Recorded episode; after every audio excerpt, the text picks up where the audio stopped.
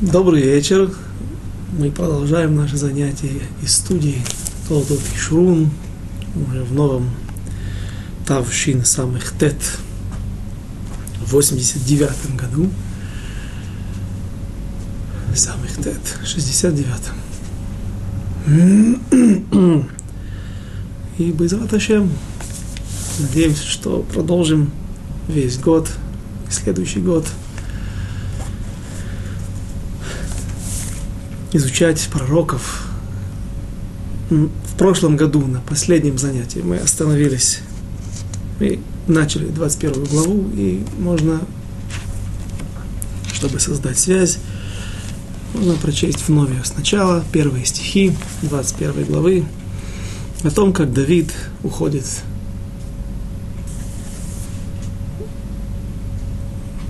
по пути в изгнание – он приходит в город Нов, город Куаним, и что там происходит.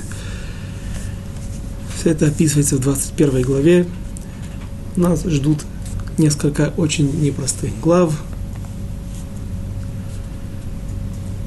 в которых будет много кровопролития, много, много жестокости со стороны царя Шауля, ту линию, которую он принял – изначально по отношению к Давиду. И начнем вновь 21 главу. Вайоком, Вайоком Ваялех Вайонатан Багаир. И встал он и пошел, Давид, после разговора с Йонатаном. И ушел, куда глаза глядят, уходить от, скрываться от царя Шауля, а Йонатан ушел обратно в город, в Гива, там, где находился престол отца.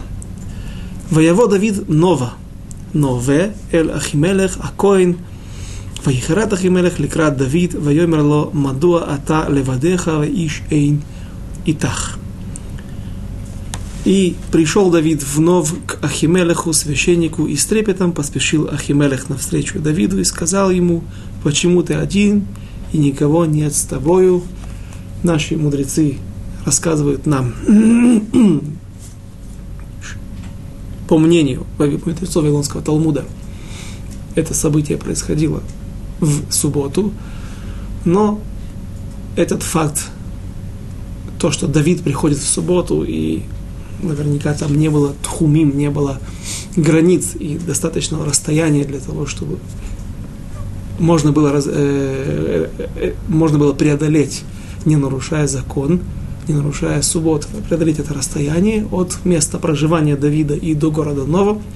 Но, наверное, не этот факт больше удручает Ахимелеха, а тот факт, что царский зять, главнокомандующий войск Израиля, приходит один без свиты, без оружия и не очень хорошем состоянии. А на самом деле, говорят наши комментаторы, наши мудрецы, что это Довид Ахазо Бульмус. Довида, Довид уже был на состоянии, в состоянии голодной смерти, в состоянии, когда человек близок к говорят мудрецы, говорит Аллаха, если женщина в Йом-Кипур, если она не постилась, но она беременна, и понятно, что она очень ослаблена, и вдруг она услышала запах еды, кто-то готовит, тот, у кого есть силы и может преодолеть запах еды, но он готовит, какая-то хозяйка, соседка готовит еду для того, чтобы муж и дети, и сыновья взрослые, которые вернутся из синагоги после целого дня, когда они простояли на ногах, молились в синагоге о том, чтобы, чтобы будущий год был нынешний Новый год будет благополучен, молились не только за себя, а за весь народ Израиля. Когда они вернутся в Муцей Йом-Кипур, чтобы была у них еда. И вот другая соседка, которая очень ослаблена, потому что она беременна, если она услышала, учуяла запах еды, и ахазо бульмус, ей также стало невыносимо тяжело переносить это состояние голода, то ей можно, безусловно, начать есть. Давид был на грани голодной смерти, и поэтому он обращается к Ахимелаху с просьбой о еде и оружии. Оружие ему нужно для того, чтобы... Ахимелех этого еще не знает, но Давид уже знает, что он уходит значит, в подполье, он начинает жить вне закона, и такой, во время такой жизни не помешает оружие для того, чтобы он мог обороняться в случае нападения на него или какой-то засады. И также третью вещь попросил Давид у Ахимелеха, и это, мы, это не написано в этой главе, в этих стихах точно, но это воочию видно в следующей 22 главе. Возможно, мы сегодня успеем дойти до этого места. Извините. Ахимелех удивлен, поражен, удручен, как написано, здесь переводят тем фактом, что Давид в плохом состоянии, и без сопровождения, и он спрашивает, что же случилось с Давидом, с царским зятем. Вайомер Давид Лахимелех, стих 3. Вайомер Давид Лахимелех, Хакоген Амелех Цивани Давар Вайомер Элай Иш Аль Ейда Меума, это Давар Ашер Анухи, шалехахаха Шалейхаха, ואשר ציוויתי ואת הנערים ידעתי אל מקום פלוני אלמוני. И сказал Давид, Давид Ахимелеху, священнику, царь поручил мне дело и сказал мне, пусть никто не знает о том, для чего я посылаю тебя и что поручаю тебе, а отрокам, то есть Давид успокаивает Ахимелеха, говоря, что нет, не переживай, есть со мной свита, все в порядке, но они находятся в другом месте, и мы договорились встретиться ну, у определенного места. Давид обманывает Ахимелеха в данной ситуации. Конечно же, Давид знал, что он делал все в соответствии с законом. Есть ситуации, когда нам разрешается лешанот, изменить правду, или же сказать неправду, потому что Аллаха нам разрешает жизнь Давида сейчас в опасности, и он не знает, как поведет себя. Ахимелех, если он узнает, что Давид вне закона и царской властью, он, обвин... э, он приговорен к смертной казни, поэтому Давид не рассказывает Ахимелеху о том, что произошло с ним и что Шауль гонится за Давидом его преследует всячески. Стих 4. «Веата маеш тахат ядха, хамиша лехем тна беяди, о ханимца». И «А теперь, что есть у тебя под рукою, дай мне хлебов пять, или что найдется».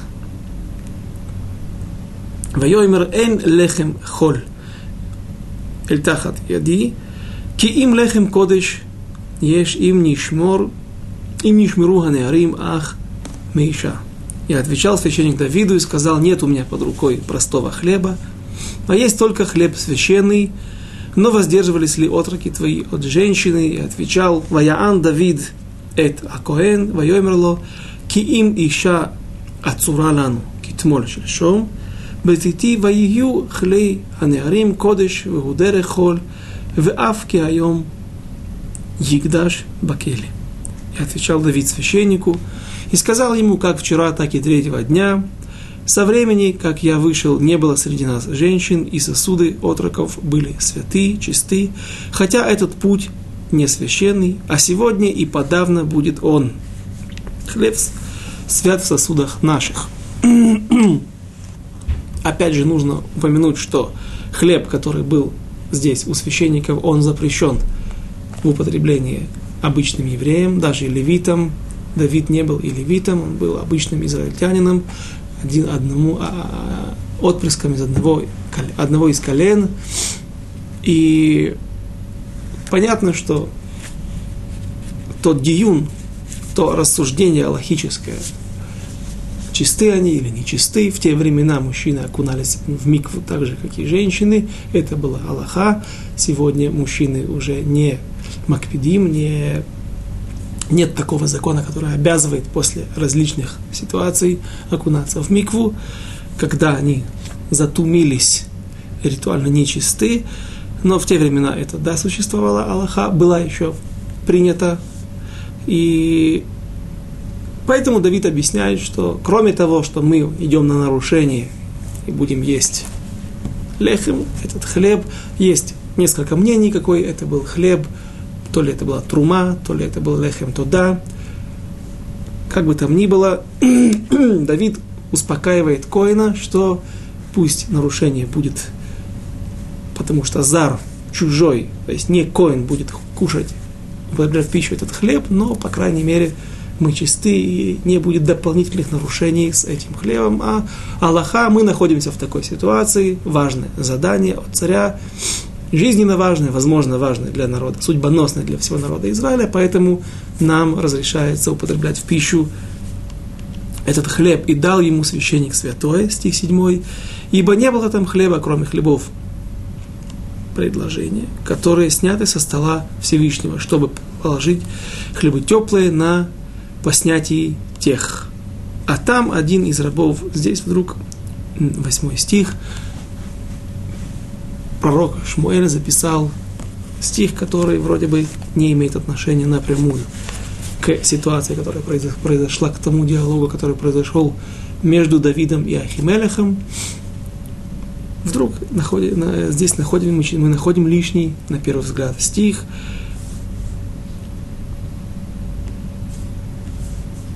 Вешам иш мевдей шауль байомаху неецар лифней ашем ушмо доэг адоми – Абир Ароим Ашер Шауль. А там один из рабов Шауловых в тот день задержался перед Всевышним, ибо е, и, имя его Доэг Эдоми из Эдома, старший над пастухами Шауловыми. Абир Ароим. Абир главный или важный, а Роэ – это пастух, пастырь. Радак Равдовит Кимхи, который причисляется к лагерю Паштаним, тех комментаторов, которые пишут всегда, стараются не выходить за рамки пасуков, не опираясь на наших мудрецов. И это не означает, что они спорят с ними, а мудрецы Даршу трактовали, толковали то, что они трактовали в Вавилонском Талмуде, у них на это были причины, или была на то традиция и массорет, а он пытается объяснять стих на основании той информации, которая находится в самом стихе или в, в контексте, в, гла, в, в этой главе или в ближайших главах. И поэтому Радах объясняет то, что написано, что этот человек, Доег Эдо Адоми, он был главой занимал важную административную должность, был главой над главой Министерства сельского хозяйства, или, может быть, у них было что-то еще, какое-то подразделение или отдельное министерство по скотоводству, потому что пастухи и скот, наши праотцы, изначально были скотоводами, и скот, крупный и мелкий рогатый скот имели важную роль в жизни народа Израиля. Сам царь Давид с детства раннего был пастухом, потом Всевышний сделал его пастырем всего народа Израиля. И эта отрасль в, в экономике Израиля была немаловажная. И по мнению Радака, этот человек занимал важный пост, что указывал само на то, что этот человек важен в глазах своего царя, потому что он ему доверяет. Ведь когда есть тысячи, десятки тысяч поголовье скота, то очень легко во время учета, переучета сделать какой-то э, взять в сторону куда-то несколько овец, или же когда рождается новый, новый барашек, ягненок, то все это можно списать на, в общем, или не дописать в списках, и таким образом обогащаться. Там тяжело очень рассматривать и находить проблемы, находить пропажи, кражи, поэтому если этот человек занимает такую должность, то наверняка он имел милость и доверие в глазах царя. Но наши мудрецы в Нововавилонском Талмуде говорят совершенно иную вещь, о которой мы уже упоминали не один раз, что Доека Адуми был Абир Ароим, Эшеэсэль Шауль, был э, важным человеком у Шауля. Кто такие Роим? Не только пастухи, а Роэ, также духовный лидер, пастырь, подобное слово, пастух, пастырь, вождь, лидер, человек, который имеет прежде всего дух, высокий духовный сан. И вот до Адуми, как говорят наши мудрецы, являлся главой Сангедрина, главой Равинского суда у Шауля, при дворе у царя. Не главой всего Сангедрина, все израильского, который был над всем народом, а личный суд, который был при дворце, при дворе у царя. И что он там, что он там делал, почему он находился в городе Нов, возле священников, возле того места, где находится Шхина, пока что еще переносной ковчег, он там пришел помолиться перед Всевышним, взял отпуск от работы и предстал перед Всевышним для того, чтобы помолиться о том, чтобы он помог ему продолжить прогрессировать в духовном уровне, в знании Торы, и чтобы у него была удача. К сожалению, Дойга Думи не выдержал испытаний, которые Всевышний послал ему, как и царь Шауль, как и еще некоторые люди, и Дойга Думи – как говорят наши мудрецы, его Тора была такова, которая не ломит каемет.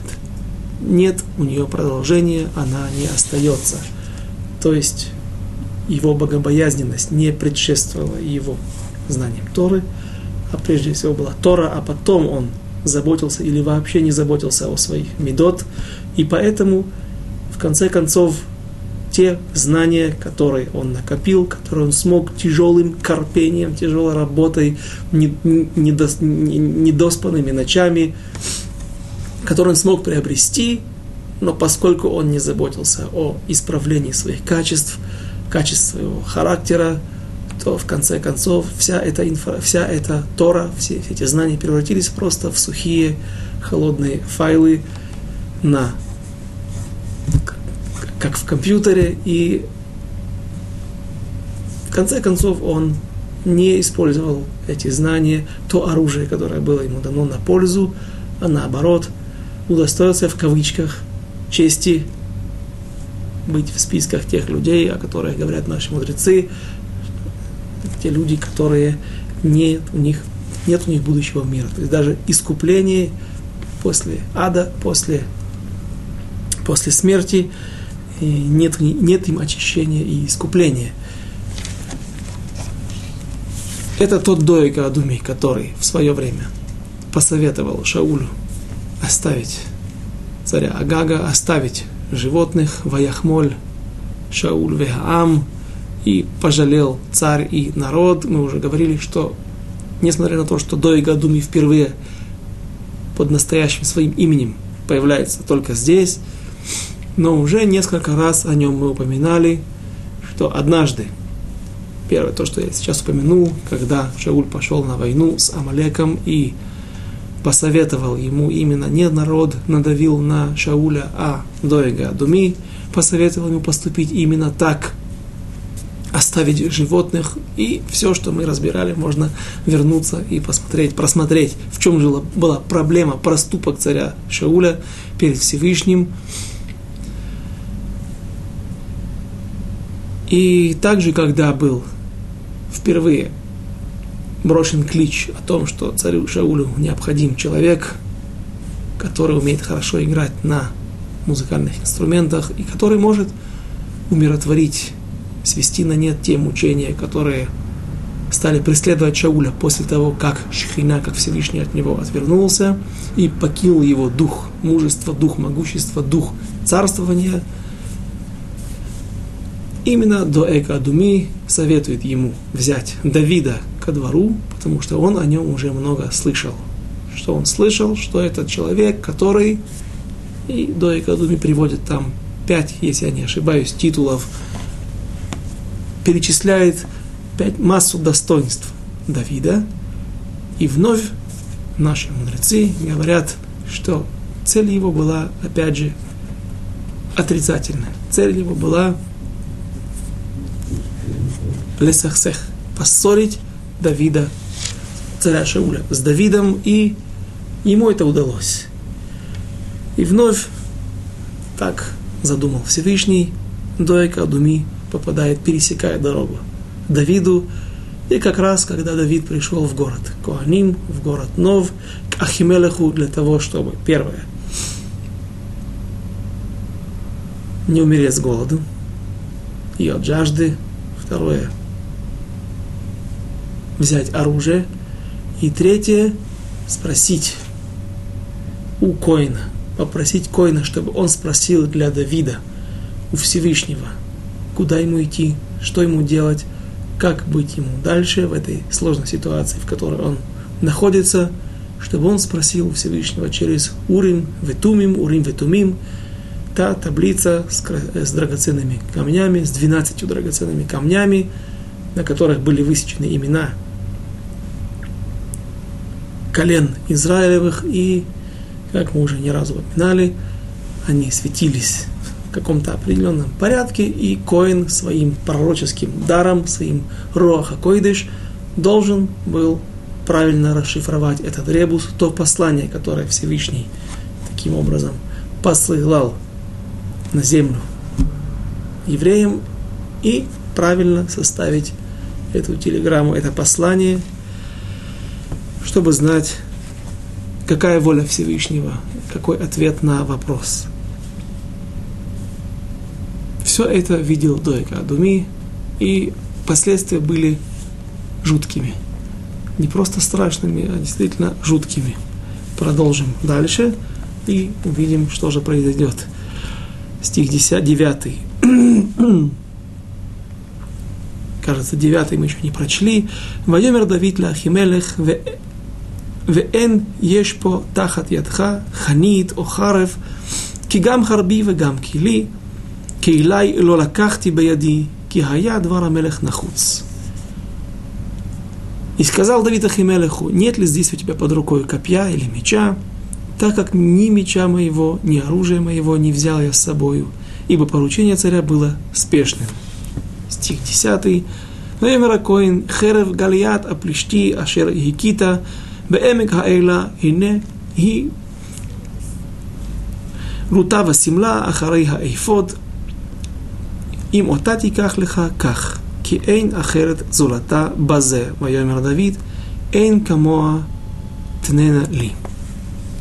И сказал священник меч Галиата, вот он завернут в одежду, э, меч Галиата, филистимлянина, который ты, которого ты убил в долине Эйла, вот он завернут в одежду позади Эйфода, и если хочешь взять его себе, возьми, так как дорогого кроме этого, другого кроме этого нет здесь. И сказал Давид, нет подобного ему, дай мне его. Мы видим, что Ахимелех, первосвященник, не очень желает, чтобы Давид взял этот меч.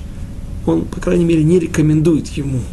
Вот смотри, конечно же, есть здесь меч того филистимлянина, которого ты поразил в Эмек Аила, в долине Эйла. Напротив этого Давид очень рад этому предложению и говорит, его не смущает какая-то настороженность и нежелание первосвященника, чтобы Давид брал этот меч. Давид, в свою очередь, говорит, нет, нет, как, э, нет ничего, энкамо, нет ему подобного. Почему? Коин знает, для какой цели был положен этот меч возле Ифода, возле того места, куда место паломничества народа Израиля, куда люди приходят для того, чтобы помолиться Всевышнему, увидеть Пней Шхина, увидеть, как бы предстать перед Всевышним, почувствовать то место, где есть связь между небесами и землей, где есть присутствие Всевышнего. И когда они видят этот меч, и цель была, цель, цель для того, что, для, с какой он был положен именно в этом месте, чтобы люди видели, что вот доказательство того, что есть Всевышний, доказательство того, что наши, наши, наши постулаты, наши, наши веры в том, что действительно не оружием силен человек, не количеством войск, не их умением и тактическими замыслами его военач... Э, наших военачальников сильна армия, а прежде всего Всевышний вкладывает способности военачальникам, дает силы и уверенность солдатам и помогает оружию поражать врага, потому что все знали, весь народ был, по крайней мере, мужчины, вся армия была свидетелем того чуда, которое произошло в время поединка Давида с Голиатом, когда действительно это было лучшим доказательством, что не нашей, не крепостью руки и не острием меча человек побеждает своих врагов, а Всевышний вкладывает эту силу в оружие. И меч этот являлся доказательством и напоминанием, хорошей памяткой для всех людей, которые посещали это место, того, что действительно есть Всевышний. И нет никакого сомнения, что Он является источником всех сил и всех, всех удач. Поэтому Ахимелех не очень советует Давиду брать этот меч. Он не очень желает, чтобы Давид взял. Видно из этого стиха. Но есть еще одно мнение, которое говорит о том, что просто э, Ахимелех не, не был уверен, что Давид его возьмет, этот меч, потому что никто его не хотел брать до этого. А причина простая. Оружие, хозяин которого был поражен насмерть, оно, по-видимому, если не принесло удачи хозяину этого оружия, так, возможно, и новому хозяину оно также не принесет удачи. Давид же, который сам являлся тем человеком, который поразил Голиата, он не боится, и поэтому он берет это оружие, это оружие, этот меч, и говорит, нет ему подобного.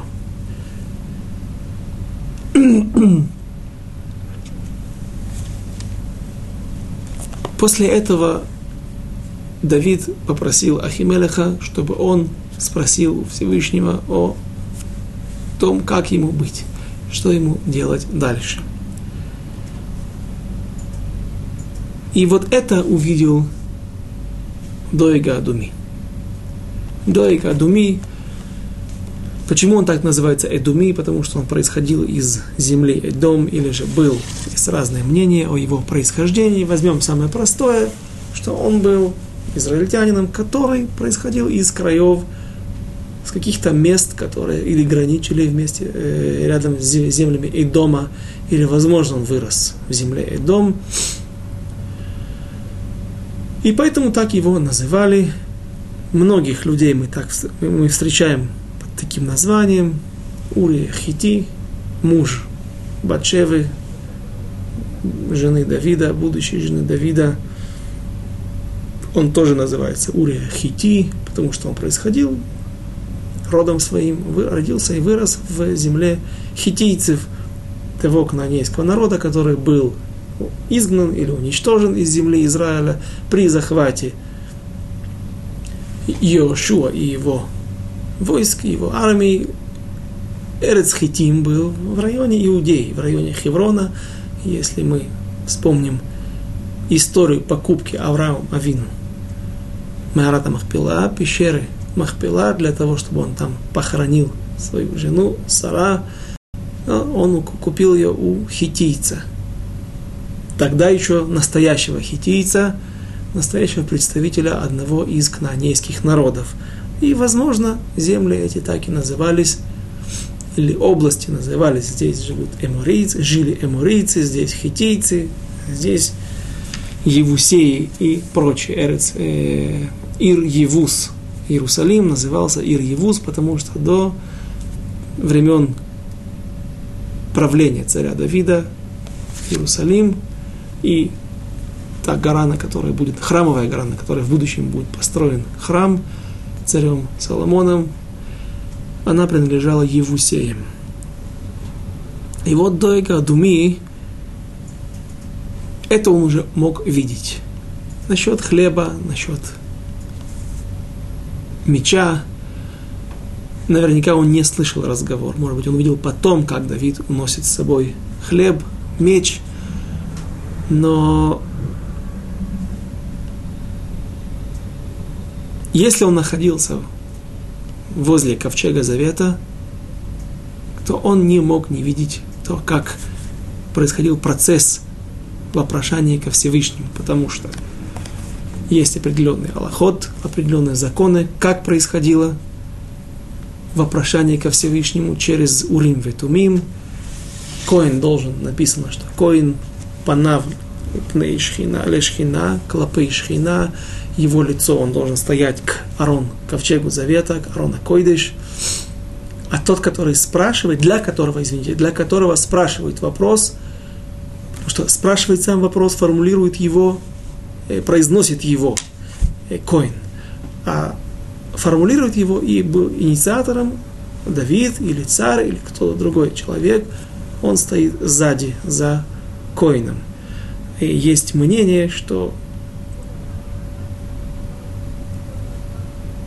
то, неважно, это э, как происходило технически, нам это сейчас не так важно, но, наверное, это весь этот процесс увидел Дойка Адуми, и поэтому в будущем он, в ближайшем будущем он расскажет об этом царю Шаулю, и, как я уже говорил, последствия это будут, будут ужасные. Прочитаем дальше. Стих 11. «Вайомер Давид Энкамо тна ли, вайоком Давид ваеврах байомаху мипней Шауль, ваеволь ахиш мелех гад». Давид же, когда добился своей цели, он получил меч, получил хлеб, получил еду, оружие и ответ от Всевышнего, что ему делать. Он здесь не написан, мы не знаем, какой ответ он получил, но, наверное, он поступает в соответствии с указаниями Всевышнего, как ему быть. И вот Давид уходит из... Почему-то комментаторы говорят из земли Израиля. Мне это непонятно, потому что Давид находится в земле Израиля, но он уходит из границ власти и владений народа Израиля. Он переходит в землю филистимлян, которая также является святой землей, заповеданной еще Аврааму Авину, но пока что она в руках у филистимлян. И вот Давид спускается из Иудеи, с Вейских гор, спускается в сторону низменности в сторону Средиземного моря, в Гат, один из пяти крупных городов, княжеств, в котором сидел царь Ахиш, правил царь Ахиш. И поднялся Давид и убежал в тот же день от Шауля и пришел к Ахишу, царю Гата. Цель Давида понятна, цель его бегства в заграничье, потому что она понятна, потому что отношения, как известно, были очень натянутые, точнее, постоянная война, если не широкомасштабная, полная война народа против народа, то, по крайней мере, налеты были бесконечны, они не прекращались со стороны филистимлян, и это очень досаждало евреям. И поэтому Давид, зная, что даже если царь Шауль попытается обратиться через дипломатические источники к филистимлянам, к царю Ахишу, ну, вряд ли он получит положительный ответ для того, чтобы выдать, для того, чтобы э, Давид был выдан израильским властям. Но на самом деле, возможно, Давид думал, что он останется незамеченным среди филистимлян, и этот план не удался. Прочтем дальше стих 12. ויאמרו עבדי אחיש אליו, הלא זה דוד מלך הארץ, הלא לזה יענו במחולות לאמור, היכה שאול באלפיו ודוד ברבבותיו.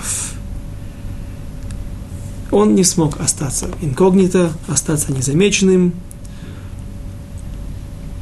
И сказали Ахишу слуги его, ведь это Давид царь страны. Странное определение – ведь ему пели в хороводах и говорили, поразил Шауль тысячи свои, а Давид и десятки тысяч свои. Какая разница, что женщины пели в хороводах? Нужно посмотреть бефоль, на практике, кто правит. Правит царь Шауль, и всем известно, наверное, уже и там стало известно, все смотрели новости международные, что царь Шауль объявляет вне закона Давида и его преследует.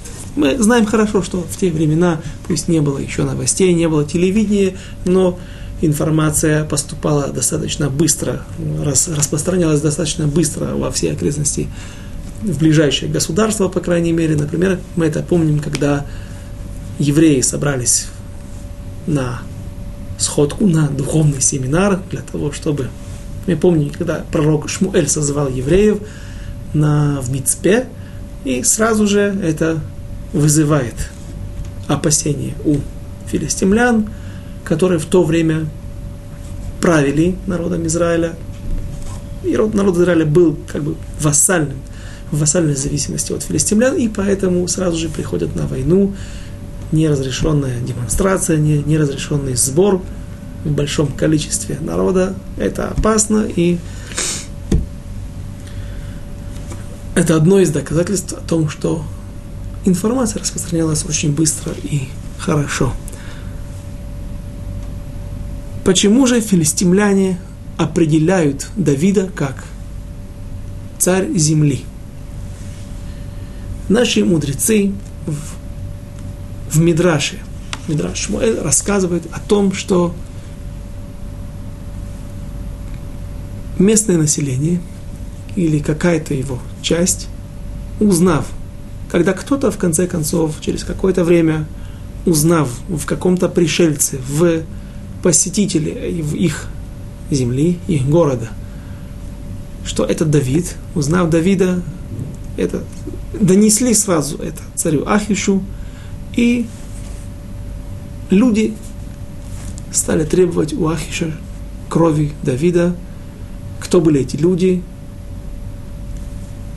братья Галиата. Галиат, вспомним, он был Галиат Шмо Мигат, имя его из Гата. Галиат Гитиянин, Гатиянин.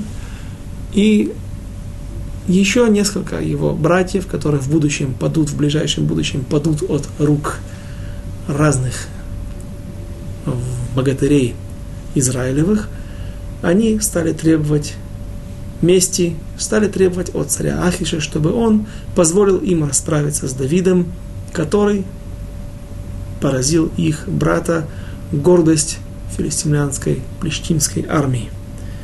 На что ответил царь Ахиш, который, как определяют его наши мудрецы, был человек, может быть, неправедный, может быть, даже и праведный, но, по крайней мере, человек очень достойный, и он не соглашался на первый на первых порах не соглашался со своими соратниками, с теми министрами, с теми людьми, которые давили на него, не позволял им расправиться с Давидом. Почему? Он сказал, что так не ведут себя. Это ниже нашего достоинства. На войне, как на войне, когда Голиат вышел на бой, он был поражен в поединке с израильским солдатам, израильским солдатам. И Давид поступал в соответствии с военным положением, с теми правилами, которые приняты на поле боя. Точнее, правил практически нету. Но теперь, когда есть состояние холодной войны, вооруженного перемирия, то теперь он является нашим гостем, и я не согласен, что у нас есть какие-то права сводить с ним счеты. На что его граждане, его подопечные, его подчиненные сказали ему так. А если ты говоришь, что нужно вести себя в соответствии с этикетом, который принят не во время войны, и быть, вести себя по, по законам принятым во всем мире, то тогда ты должен выполнять все законы до конца. Если ты помнишь, Голиат 40 дней провозглашал разные гадости против Всевышнего, против Израиля. Но вместе с этим он прежде всего ставил условия. Зачем нам выходить стенка на стенку? Десятки тысяч людей могут быть поражены во время, этих, э, во время э, этого боя. Давайте сделаем так, пусть кто-то выйдет из ваших богатырей, сразится со мной, и тот, кто победит, того будет э, его, его сторона взяла, победила, и если победит, если Голиата кто-то поразит, то филистимляне будут рабами израильтян, а если же Голиат победит этого богатыря израильского, то тогда Израиль будет платить налоги филистимлянам. Что произошло? Голиат поражен. Так мы должны выполнять сейчас устав, выполнять условия договора. Поэтому будь добр, спустись с престола, сними с себя все свои полномочия и подними, посади на престол Давида. На что, понятно, Ахиш не был готов, и до Давида, по-видимому, дошли, а может быть и сам Ахиш передал ему о том, что происходит возле, в, в, в, в окружении царя Ахиша, и Давид понял, что его жизнь в опасности, что же он предпринимает. Перед этим я хотел бы сделать небольшое отступление, предисловие следующими строчками, которые будем читать. Давид, так говорит Мидраш, Мидраш Таилим, если я не ошибаюсь, в одном из Мидрашей описывается вопрос Давида к Всевышнему. Говорит Давид, я знаю, я вижу, как мудро устроил ты весь мир, как все работает, как тот механизм, который ты запустил, работает как часы. И во всем я вижу пользу. Но лишь несколько вещей я не понимаю. Есть несколько вещей, которые я не понимаю. Одно мы оставим на ближайшее будущее, а одну вещь, которую он не понимал, мы приведем сейчас. Всевышний, зачем ты создал в мире Мешугаим, сумасшедших? Какая польза от этих людей, о том, что он претерпевает такой позор, ходит по базару и описывает наши мудрецы, как, какое было, каково было положение сумасшедших, идет по базару, слюна спускается по его бороде, дети бегут за ним, смеются, бросают ему вслед камни. Зачем, зачем ты создал такие, такие, такие бриот, такие создания, которые претерпевают столько позора и насмешек в этом мире? Сказал ему Всевышний, ему тогда или как бы сам себе, я тебе, я тебе покажу, клянусь тебе, что ты еще тиздакек, ты еще будешь нуждаться в этом сумасшествии. И вот, что же, как же это ответ Всевышнего, где он воплотился, был реализован в жизни, в земле филистимлян. стих 13. Ваясем Давид эт Гадварим Хаэли Бильваво. То, что люди говорили, а вот же он, царь земли, на основании чего не говорят царь земли? Не на основании тех хороводов и тех слов, которые были вложены в уста женщин, когда они говорили, что Давид поразил десятки тысяч, а Шауль тысячи. А это Мелех, Мелех, Мелех Аарец, царь земли, потому что, в общем-то, по Мелех Аарец нашей, филистимлян, в Плештимской земли – потому что по тем, в соответствии с теми условиями, которые говорил, поставил э, Галиат Шмо Мигат. Давид услышал об этом.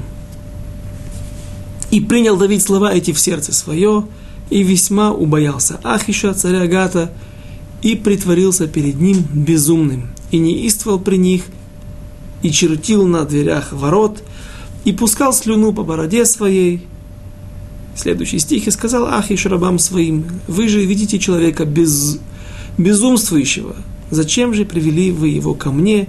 Не хватает мне безумных, чтобы вы привели этого, чтобы он сумасбродствовал передо мною.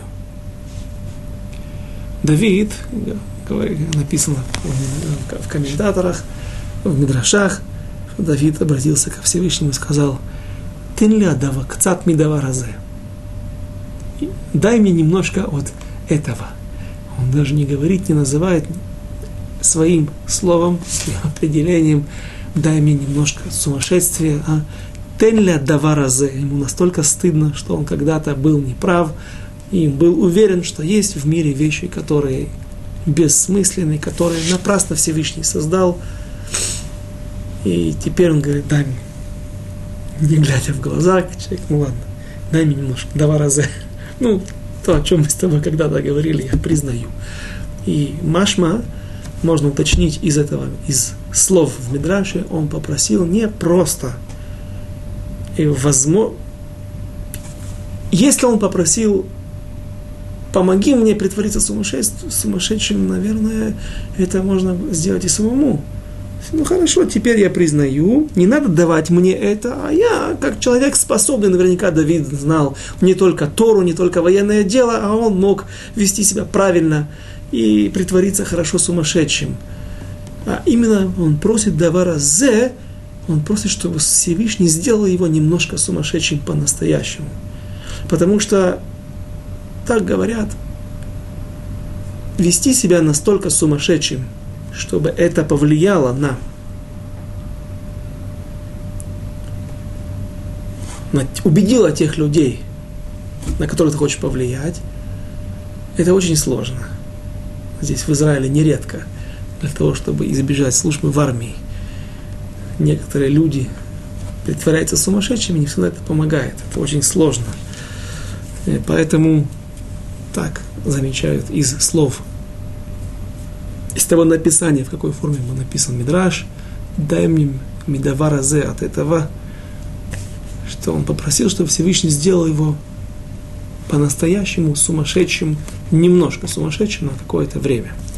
И стал Давид вести себя достаточно убедительно, начал чертить по стенам, царапать, слюна, пускать слюну по своей бороде, выглядит достаточно мерзко, и написал на воротах, что он написал на воротах? Он написал, опять добавляют наши источники, царь Ахиш должен мне какую-то сумму денег, 100, я не помню, кажется, 100, 100, 100 тысяч, а его жена 50 тысяч долларов. А его жена 50 тысяч. И сказал Ахиш рабам своим, стих 15, вы же видите человека безумства, зачем вы привели его ко мне, не хватает мне, что мне тут не хватает сумасшедших. Опять из наших источников говорят мудрецы, что у Ахиша была жена сумасшедшая, и дочка была сумасшедшая, поэтому он и говорит, что мне не хватает своих здесь. Вы говорите, с ним нужно сводить счеты. Когда, и когда Давид действительно смог убедить всех присутствующих, всех наблюдающих за ним, что он сумасшедший, то в данной ситуации, наверное, э, весь пыл спал, и люди решили, что нечего сводить счеты с таким человеком. Всевышний наказал его достаточно.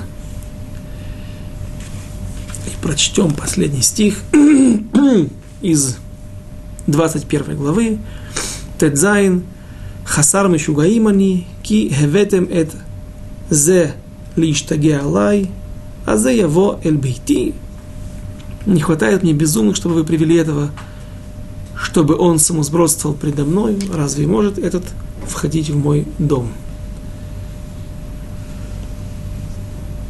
Трюк удался, Давид спас себе жизнь при помощи Всевышнего, и об этом он пишет в Таилим,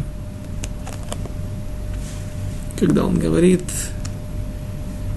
псалмы Давида, когда он убегал Бевархом и Пней. Нет.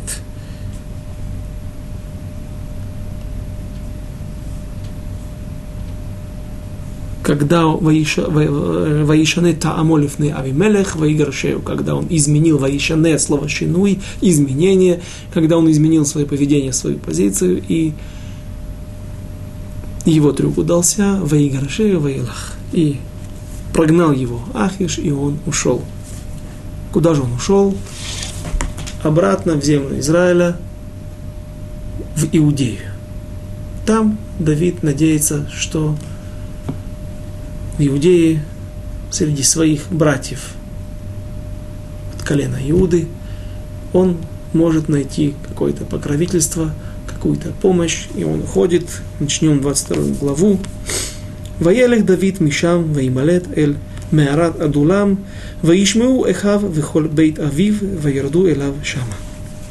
И ушел Давид оттуда и убежал в пещеру Адулам, Адуламскую, и услышали братья его весь дом отца его и спустились к нему туда. Это место известно сегодня, пещера Адулам. Все это находится недалеко от, в окрестностях Бейчемиша, на отрогах Гуш и Циона – недалеко от того места, где Давид поразил Голиата. Это место граничит с филистимлянами с одной стороны, вновь будет легко убежать куда-то за границу от преследований Шауля.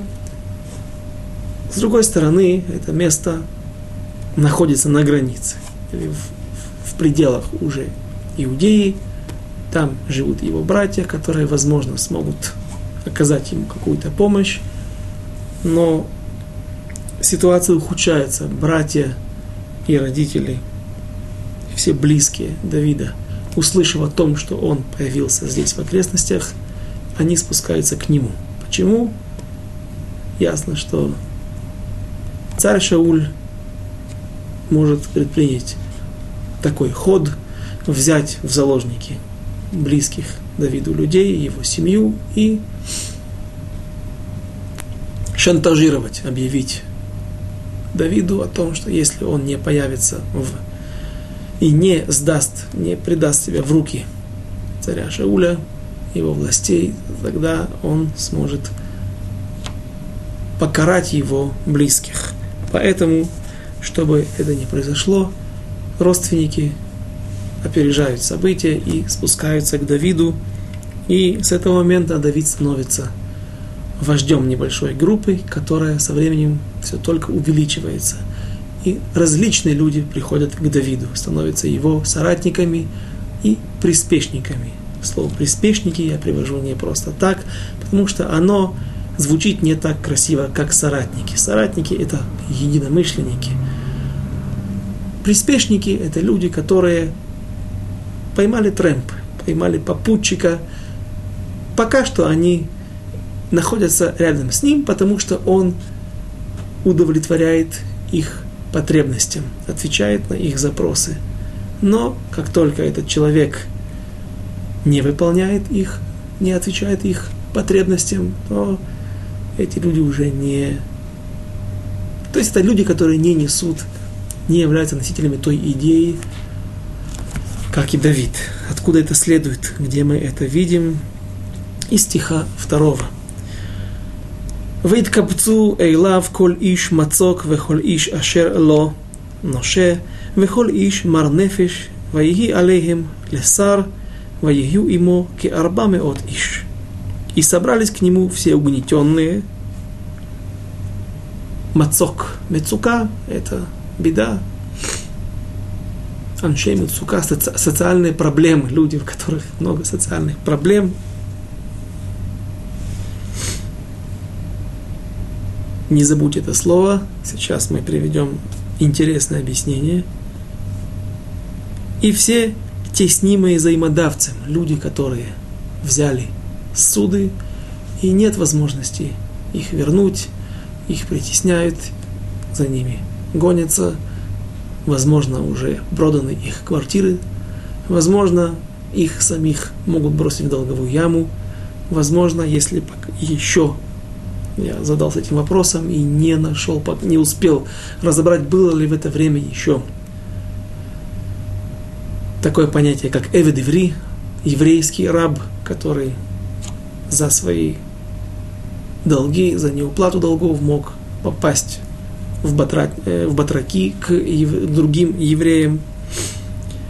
И все недовольные люди, просто недовольные люди, которые не могут жить среди общества, которые уходят в пустыне, уходят в одиночество, уходят от общества. Возможно, это люди недовольны царским Шауловым правлением. И стал он их предводителем, и было с ним около 400 человек. То есть, на первый взгляд, люди не очень хорошие.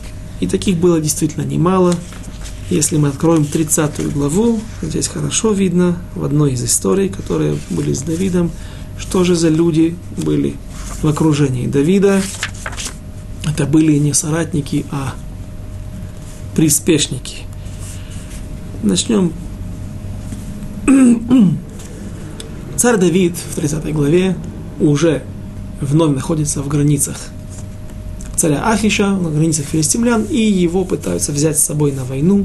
После этого другие князья прогоняют царя Давида из их стана, боясь, что вдруг эти 400 евреев, которые находятся внутри их лагеря, откроют фронт сзади и начнут воевать во время войны с евреями за евреев, а не за филистимлян. И Давид возвращается изгнанный обратно к себе в Циклаг.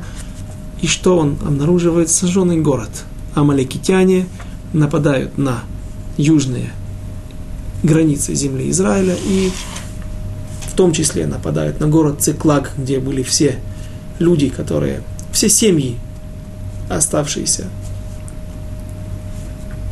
все семьи тех людей, которые были с Давидом, и жены, дети, все уведены в плен. А город сожжен огнем и обе жены Давида, взя... Э, обе жены Давида взяты были в плен, Ахинам, израильтянка и Авигайль. И очень тяжко стало Давиду, и горевал он, и плакал так, как народ... А, было ему тяжко, так, как народ сговорился побить его камнями. Ну вот, достойные, в кавычках, рабы Давида, помощники его, приспешники. Ибо горевала душа всего народа, каждого о сыновьях своих. Как только что-то не по ним. Как только им плохо, они готовы взяться за камни и побить камнями своего якобы начальника, которого сейчас они признавали до этого момента. И еще дальше есть один момент, когда они погонятся за амаликитянами, догонят их, разобьют, вернутся со всеми своими близкими, женами, детьми, также с трофеями, но 200 человек по дороге устали, и они останутся аль-нахаль бессор на ручье бессор, аж ждать, что же будет дальше, и при возвращении эти люди, те 400, которые да пошли с Давидом, они не захотят делиться, или часть из них не захочет делиться своими жертвами, своими трофеями. А что и Давиду вновь придется сложно усмирять их ставить их на место. То есть мы видим, что люди были непростые с Давидом, но также среди, среди этих людей были люди важные. И с этого начнем Байзрат Ашем следующее наше занятие. До свидания, до следующих встреч.